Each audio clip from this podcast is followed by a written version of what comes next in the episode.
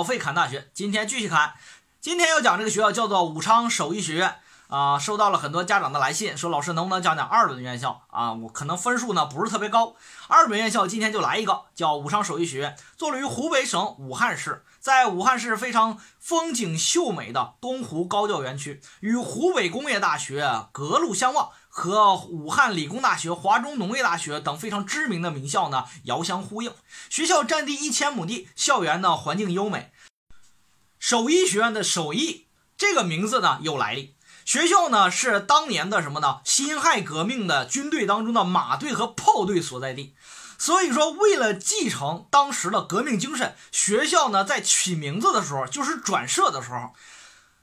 特意起了当时的首处首先起义军队的这样的一个合意，叫做首义。也是为了能够鞭策我们首义学院的每一位学子，未来在中国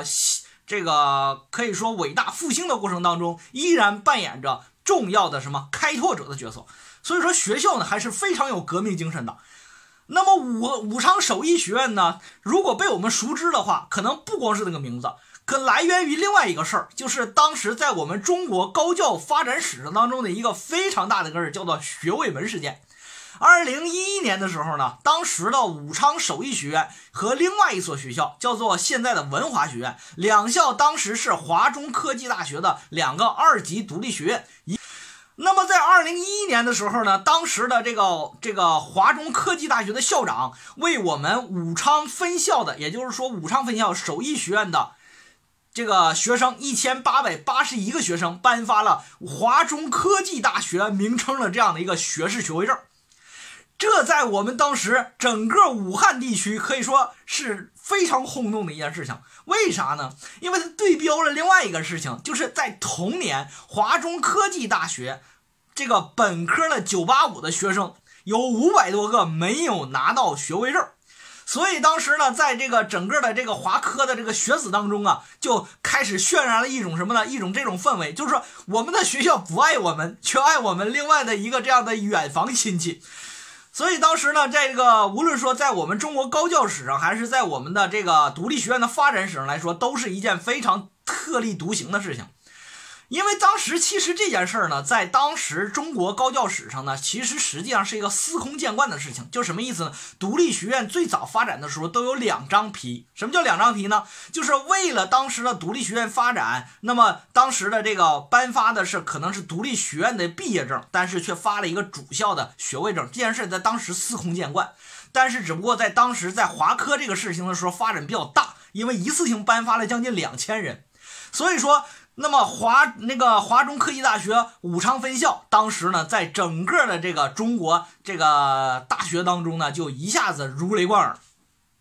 那有的人说这个事儿呢是一个负面消息，那这个说明这个学校是不是一个不是特别入流的学校呢？其实错了。啊，错了！华中科技大学武昌分校时候正常转设为武昌手艺学院的时候，这个学校实际上是一所啥呢？是一所好学校。学校呢曾经多次蝉联中国独立学院榜首啊，独立学院榜首，以及从二零零六年到二零一五年被新浪、搜狐等多家媒体评评为中国品牌知名民办高校和中国社会影响力颇高的民办学校。在整个的中国的这个独立学院发展史上，也是做有突出贡献的。大家知道哈，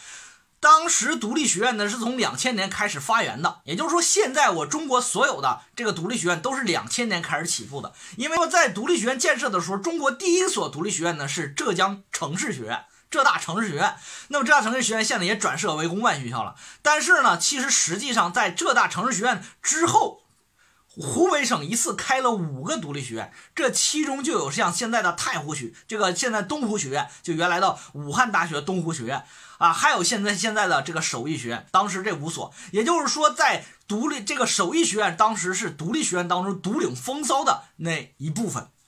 啊。所以说，武昌手艺学院的建校还是历史悠久的。那么学校呢，到目前为止在在我们中国高教的民办学校当中，还是一所非常非常不错的学校。那么学校到底它的这个办学的一个规模现在怎么样呢？很多学校在选学校的时候，可能比较看重学校的硬件。其实学校的目前来讲呢，它的这个整体的办学的规模一千亩地，那么有这个呃八个学院，四十三个本科专业。学校的目前整体的这个硬件设施还是非常不错的，至少我觉得能够 PK 掉百分之六十的中国的这个公办院校。啊，单从一个指标，你就你就比不上它，为啥呢？这个学校二十四小时都能提供热水，就这一个指标，我相信百分之六十的高校都达不到。所以说，从这点来说呢，学校目前来讲硬件设施还是非常 OK 的。那么学校呢，有的人说老师这学校哪个专业好？其实呢，武昌首义学院的学校呢，它。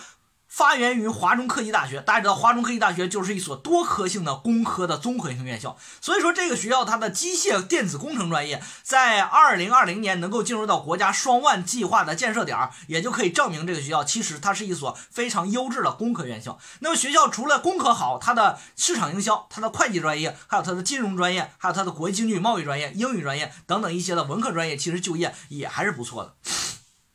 学校目前的广播电视专业和土木工程专业也入选了什么呢？入选了当时的这个啊湖北省的重点专业。那么从这个角度来说呢，学校的历史发展底蕴和历史发展的这个啊这个就是说专业发展的一个特长，还是啊值得我们去二本院校去重点考虑的一些啊一。重点考虑的一个学校，那么学校的升学怎么样呢？学校呢，目前来讲呢，从呃这个我们走过的呃去过的学生和我们其他的一些外校的一些学生反馈来说的话，这个武昌手艺学院的学生的学风还是非常好的。至少这个学校呢，在呃二零一九年毕业了三千零三十五个学生，国内升学呢有一百九十八个人，升学率呢达到了百分之六点三，就是考研率达到百分之六点三。当然这里边有的学生考上北大，有的学生考上川大，当然还有很多的学生呢选。选择了自己的原来的母校华中科技大学。那么从这个角度来说的话，作为一个民办院校，目前来讲能发展到这样一个考研规模和这样一个高层次的考研院校，我觉得这个学校呢，它的学风还是非常好的。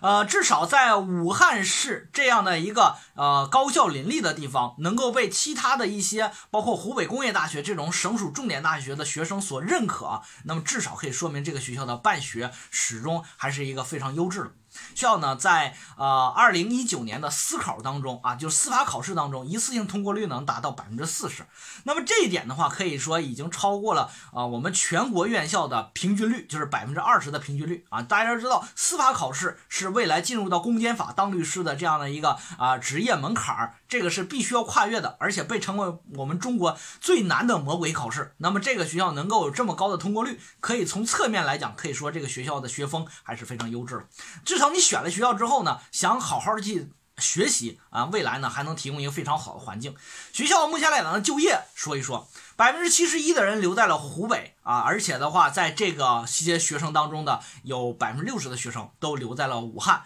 那么大家都知道，武汉是我们中国可以说是一个次超一级。超一级的这样的一个城市啊，虽然呢有疫情的影响，但是呢它必然是我们中国在中原地区的这样的一个经济发动机。所以说能够留在武汉，也是我们很多同学未来的发展方向。那么从这个角度来说的话，我觉得这个学校还是非常值得选的。呃，毕竟呢是一所二本院校啊，你也不要奢求的太多，至少我觉得在这个分数段上去选它的话，还是非常超值的。这就是一所武昌手艺学院。